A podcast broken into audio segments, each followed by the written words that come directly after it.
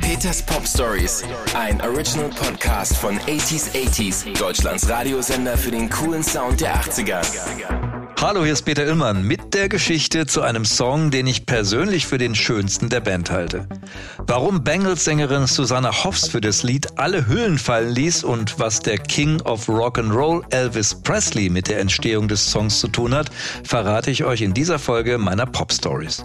The Bengals Eternal Flame. Nichts hält ewig.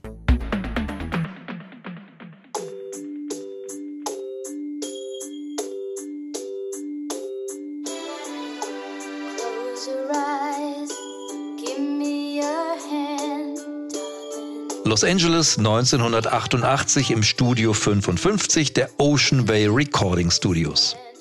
Susanna Hoffs von den Bengals singt die ersten Zeilen für einen neuen Song ein.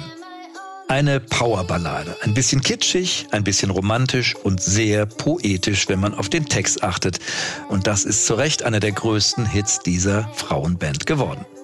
Da steht also nun Susanna Hoffs im Aufnahmestudio und singt. Und wie tut sie das? Ja, ihr werdet's nicht glauben. Sie war nackt. Ja, richtig gehört. Die Kleider hat sie tatsächlich komplett abgelegt. Es gibt da nur so eine Art Schirm im Raum, der sie vor allzu neugierigen Blicken von draußen durch die Scheibe schützt. Ich frage mich da trotzdem, ob nicht der ein oder andere Tontechniker versucht hat, durchzulinsen. Heute wäre das bestimmt in irgendeinem Handyvideo auf YouTube gelandet, aber damals gab's das eben noch nicht. So, und jetzt werden sich alle fragen, warum singt die Frau nackt? Nun, Susanna ist ein bisschen, sagen wir, leichtgläubig und hat sich von ihrem Produzenten David Sigerson einen Bären aufbinden lassen. Der hatte nämlich erzählt, dass viele große Sängerinnen wie zum Beispiel Olivia Newton-John ihre Gesänge ebenfalls unbekleidet aufnehmen würden. Das war natürlich nur ein Witz und stimmt überhaupt nicht. Aber bei Susanna Hoffs verfängt das sofort. Sie hatte sonst beim Singen immer ihre Glücksklamotten an, ein ganz bestimmtes Shirt und eine Hose dazu und dachte sich dann, na okay, vielleicht bekomme ich jetzt beim Nacktsingen noch eine bessere Performance hin. Sie erinnert sich später an den Moment und sagt, ich habe mir vorgestellt, das wäre so wie beim Nacktbaden. Ich wäre einerseits verletzlich, würde mich aber auf der anderen Seite eben auch total frei fühlen. Also habe ich es einfach mal ausprobiert. Und es gibt dem Song tatsächlich auch nochmal diesen extra Kick, setzt genau die Emotionen frei, die den Text zum Leben erwecken. Die ewige Flamme, um die es hier geht, die gibt es in vielen Kulturen. Ein dauerhaft brennendes Feuer oder eine Fackel, mit der die Erinnerung an besondere Ereignisse oder bestimmte Personen wachgehalten werden soll. Inspiriert wurde die Band aber von einer ganz bestimmten, nämlich von der an Elvis Grab.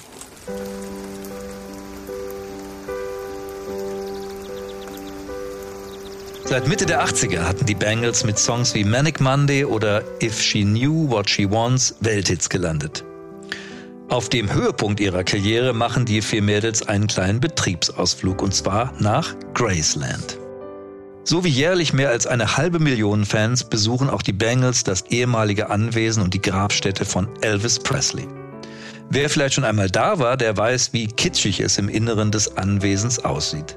Kronleuchter, weiße Ledercouches, Tiermotive in Buntglas, Plastikpflanzen und dunkler Marmor, um nur ein paar der geschmacklichen Highlights zu nennen. Und draußen im Garten der Erinnerung, da steht ein kleines Kästchen, in dem immer eine kleine Flamme für den King brennt. Oder genau gesagt brennen soll. Denn ausgerechnet an dem Tag, an dem die Bengals hier sind, regnet es und die Flamme ist aus. Trotzdem durchfährt es Susanne Hoffs wie ein Blitz und sie hat fortan nur einen Gedanken, nämlich, hey, das wäre doch wirklich ein toller Titel für einen Song.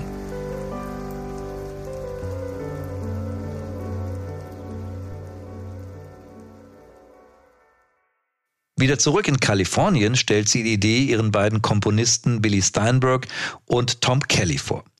Witzigerweise hat Billy Steinberg selbst auch eine Erinnerung an eine ewige Flamme, allerdings an eine andere. In dem Moment, in dem Susanna von der ewigen Flamme in Graceland erzählt, fällt Steinberg die Synagoge aus seiner Kindheit in Palm Springs ein. Dort hat es ebenfalls so etwas gegeben.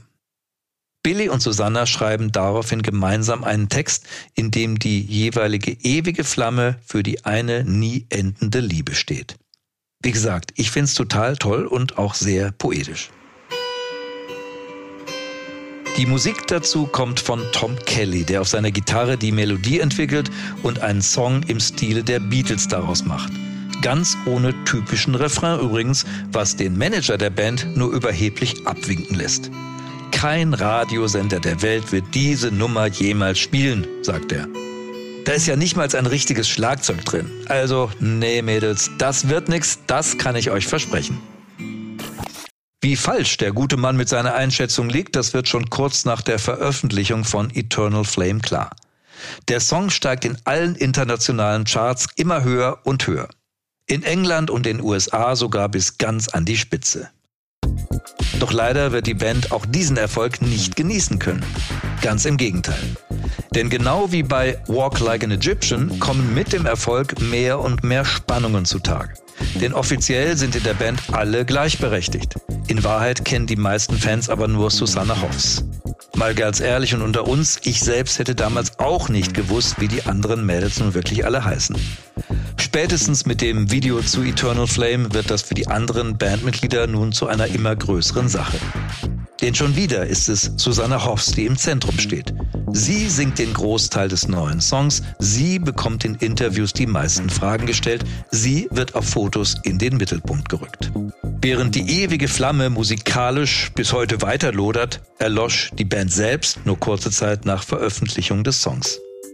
Auf einer Pressekonferenz im Herbst 1989 verkündete Susanna Hoffs traurig das Ende der Bengals.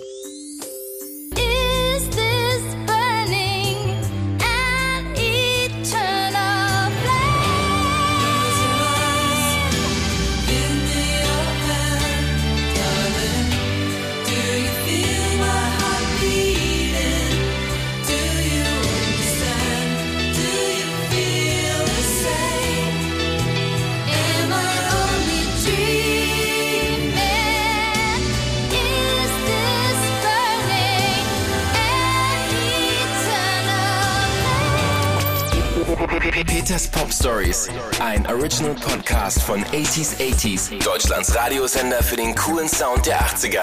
Mehr Pop Stories und die passenden 80s Songs von Depeche Mode, David Bowie, Madonna, The Human League und vielen mehr hört ihr im Programm von 80s 80s. Jetzt entdecken in der App und im Web 80s80s.de.